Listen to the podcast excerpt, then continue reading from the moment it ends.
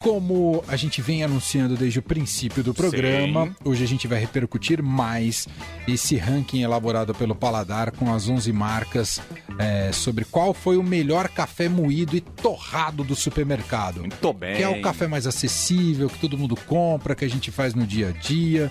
E aí o Paladar fez uma seleção deles a partir de um júri especializado no assunto. E quem vai contar toda essa história pra gente ao vivo a partir de agora é a repórter do Paladar, Daniele Nagasi. Oi, Dani!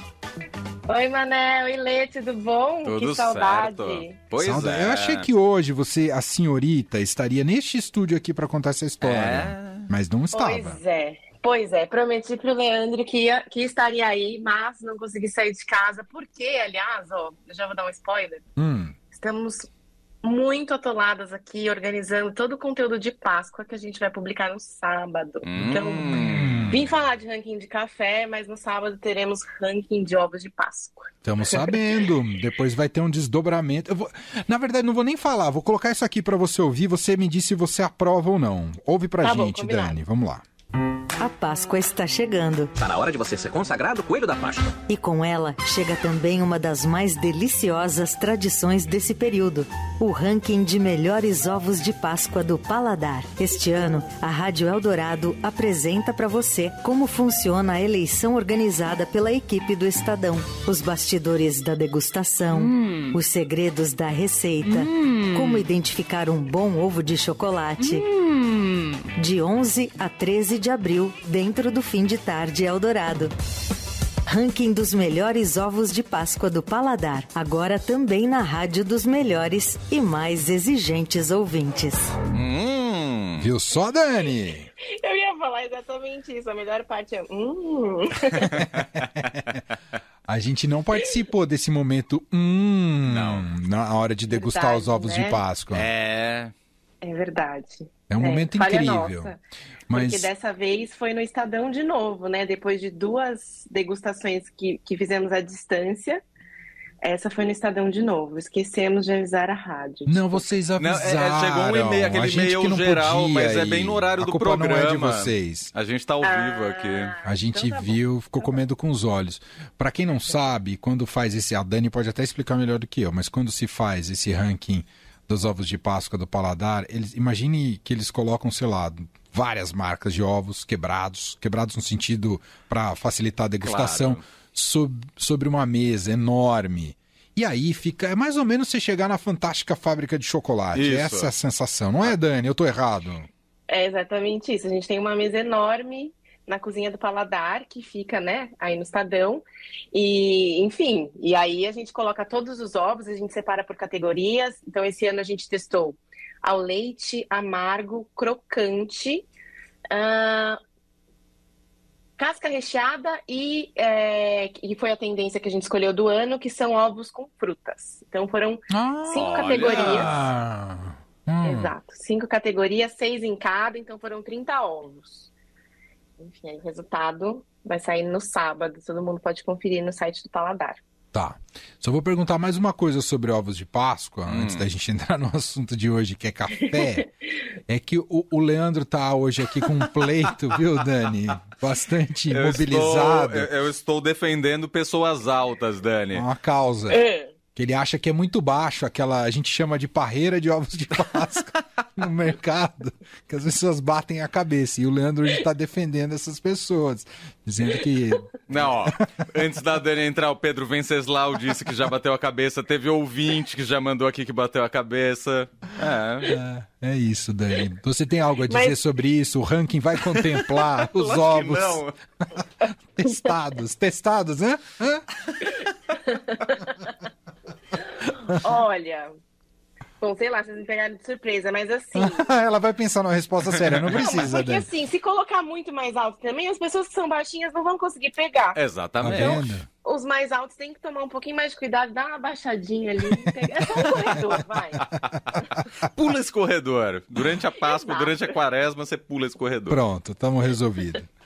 Agora sim, vamos falar do ranking dos cafés. Achei demais. Primeiro, que- queria que você me contasse sobre esse escopo, né? Porque parece mais fácil degustar os cafés que já são especiais. Vocês foram enfrentar aqueles que estão mais no mercado, é isso, Dani? Pois é, o que se espera do paladar é que, né, que a gente fizesse uma degustação com os cafés especiais, mas é, diante da alta do preço, enfim, o café lidera, né, o ranking de alta é, do preço dos alimentos em 2021. Enfim, e querendo ou não, é o café tradicional das gôndolas do supermercado é o que a maioria da população consome. Então, a gente achou que era justo fazer um teste para ir em busca de um produto com melhor custo-benefício.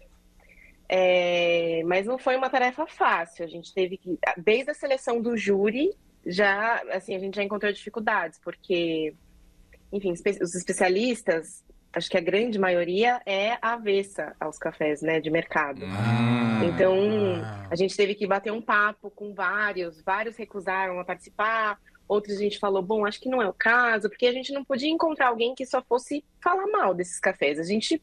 Será que ele só tem coisas ruins? Será que a gente não pode ir de coração aberto para tentar encontrar as qualidades desses cafés? Então, já a escolha do júri já foi difícil. Mas, é, enfim, a gente conseguiu recrutar cinco especialistas que foram, assim, né, encararam a missão uh, de uma forma, enfim, justa, vamos supor, vamos dizer. É, e, e, o resultado ficou bastante legal. Assim, a gente conseguiu chegar num resultado. Eles falaram sim de alguns defeitos, de muitos defeitos dos cafés, mas eles também encontraram os pontos positivos. Então, acho que virou um material bom para quem gosta muito de café e para quem está sentindo no bolso. É, né, o, o, valor desses produtos, então, para ler ali e, enfim, encontrar o que, que faz mais sentido para eles. Deixa eu dar o, os créditos do júri, não sei se é, é o que você ia falar, Leandro. Não, Dani, é Dani Simon ou Simon? O, o, Simon. Simon. Dani Simon, Ensei Neto, Juliana Bastos, Flávia Poliani, Mariana Proença, os jurados uh, desse ranking do Paladar. Fala, Leandro. Não, eu ia falar justamente com relação aos jurados, porque a Dani não faz parte do júri, a Dani organizou, mas você degustou também esses cafés, Dani? Eu experimentei. Eu sabia, né? Quais eram as marcas. Uhum. É, então, por isso eu não coloco ali a minha opinião. Mas eu experimentei até para conseguir escrever, né? Para ficar mais fácil. Não partir só da opinião dos jurados e tal. É, é uma tarefa meio difícil, né? 11 cafés de uma vez. tá mas eu um golinho, depois. enfim. É, eu não dormi muito bem essa noite, mas. Ah. E, e, como funciona, Dani, a, a degustação? Você manda os cafés todos aí? O que, que você combinou com os jurados? Enfim, foi uma degustação às cegas. É, então, os jurados receberam em casa uma caixa com as 11 amostras de cafés, né? Eu fui no mercado, rapei a prateleira ali, é, com todas as marcas tradicionais. Imagina as pessoas em volta da Dani olhando. Nossa, Não, eu passei vergonha no caixa. Porque, claro que a pessoa. Ela, né, quem compra tanto café de uma vez e cada um de uma marca, né? Você falou, tô preocupado com o mundo, pro meu bunker isso. é, e daí, bom, cheguei em casa, abri esses cafés e, e uh, porcionei em, em, saquinhos pequenininhos. Foram 11 amostras que eles receberam com 40 gramas cada uma.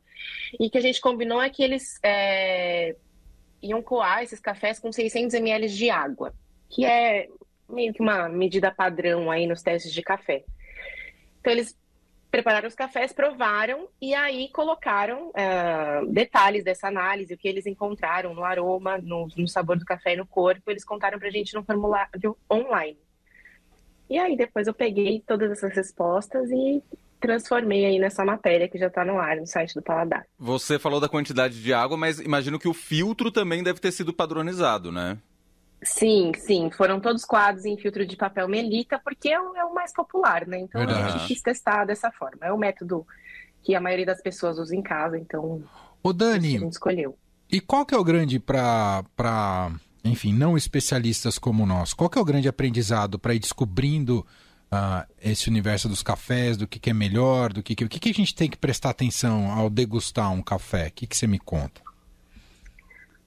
Olha, é, bom, é, degustação é treino, né? Então, é treinar muito, enfim, e aí, porque é, se você, vocês lerem as análises sensoriais, enfim, eles encontraram assim notas de avelã, de nozes, de caramelo, outras notas um pouco ruins, enfim. É, isso é treino, é isso, treinar o nariz. É, existem até caixas que, que, que estão à venda no mercado para você treinar. São caixas que vêm várias, assim, especiarias, em caixinhas pequenininhas, uh, frutas, enfim, várias coisas que você compra e é para você ir cheirando essas coisas e treinando o seu nariz, para quando você sentir esse cheiro você conseguir identificar. Uhum. É, mas a grande questão, acho que com os cafés uh, torrados e moídos no mercado, é em questão é, com amargor. É isso que eu vi todo mundo falando sobre Verdade. esse amargor, Dani. É, a gente, aqui no Brasil, a gente acho que virou, convencionou-se achar que café bom é café forte, e quando se fala, ah, esse café é forte, quer dizer que é um café amargo. Mas por que que, né, a gente toma tanto café amargo aqui? É uma saída, não vou dizer que são todas que fazem isso, mas é uma saída que muitas marcas acham para esconder defeitos do café. Ah. Defeitos, enfim, com a qualidade da matéria-prima ou com o trato na produção do café. Ah, café que é colhido verde, ou café que já está passado, enfim, você esconde tudo isso com uma torre intensa. É, então, só que a gente se acostumou com esse sabor, né? A gente se acostumou que o café é amargo assim. Então tem muita gente que procura isso e tem inclusive marca que fala: é, meu café realmente é amargo, tem esse defeito e eu não vou mudar, porque eu já tentei mudar e perdi mercado. Nossa. Então, enfim, é um jogo, né? É de, a gente tentou na matéria explicar que amargor, na verdade, é defeito, Uhum. porque se você toma um café especial, você percebe que o café é doce e ácido ao mesmo tempo. Uhum. não tem amargor. Não Verdade. tem. É. Mas também é uma questão, enfim, é uma questão de gosto e de treinar também o paladar. Porque se você chegar para a maioria da população e der um café especial, ele vai falar: nossa, isso aqui é um chafé, nossa, que isso, né? É uma outra coisa, né?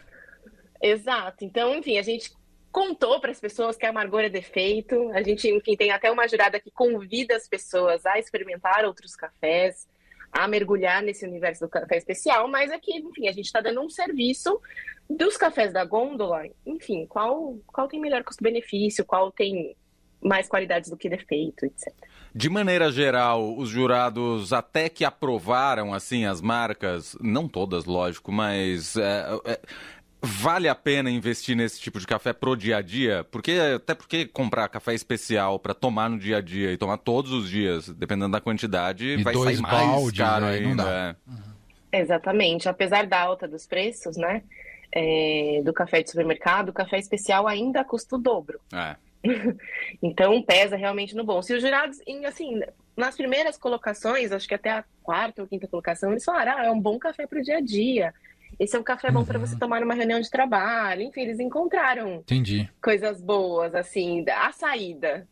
É, mas também eles encontraram, enfim, é, que eles falam cheiro de pneu queimado, cheiro de gaveta de Pneu? avó, naftalina, exato. Tem vários defeitos aí que foram Uh. encontrados também. Então, Entendi.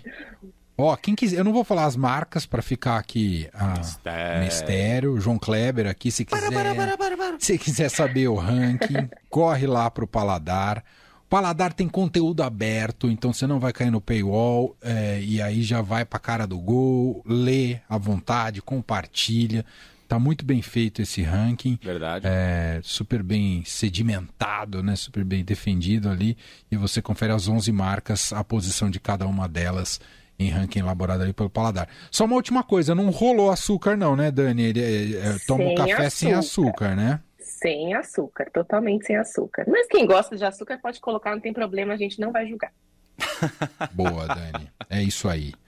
Ô, e, bom, fechou, né, Leandro? Você queria perguntar alguma coisa? eu ia Você quer perguntar justamente do coisa? açúcar. Ah, você quer falar alguma coisa sobre a parreira de ovos? Não, tá resolvido esse caso. Ah, eu acho que já é caso encerrado, né? Caso encerrado. Mas semana que vem a gente pode abordar. A gente pode trazer o coelhinho da Páscoa junto com a Renata, os convidados e tal.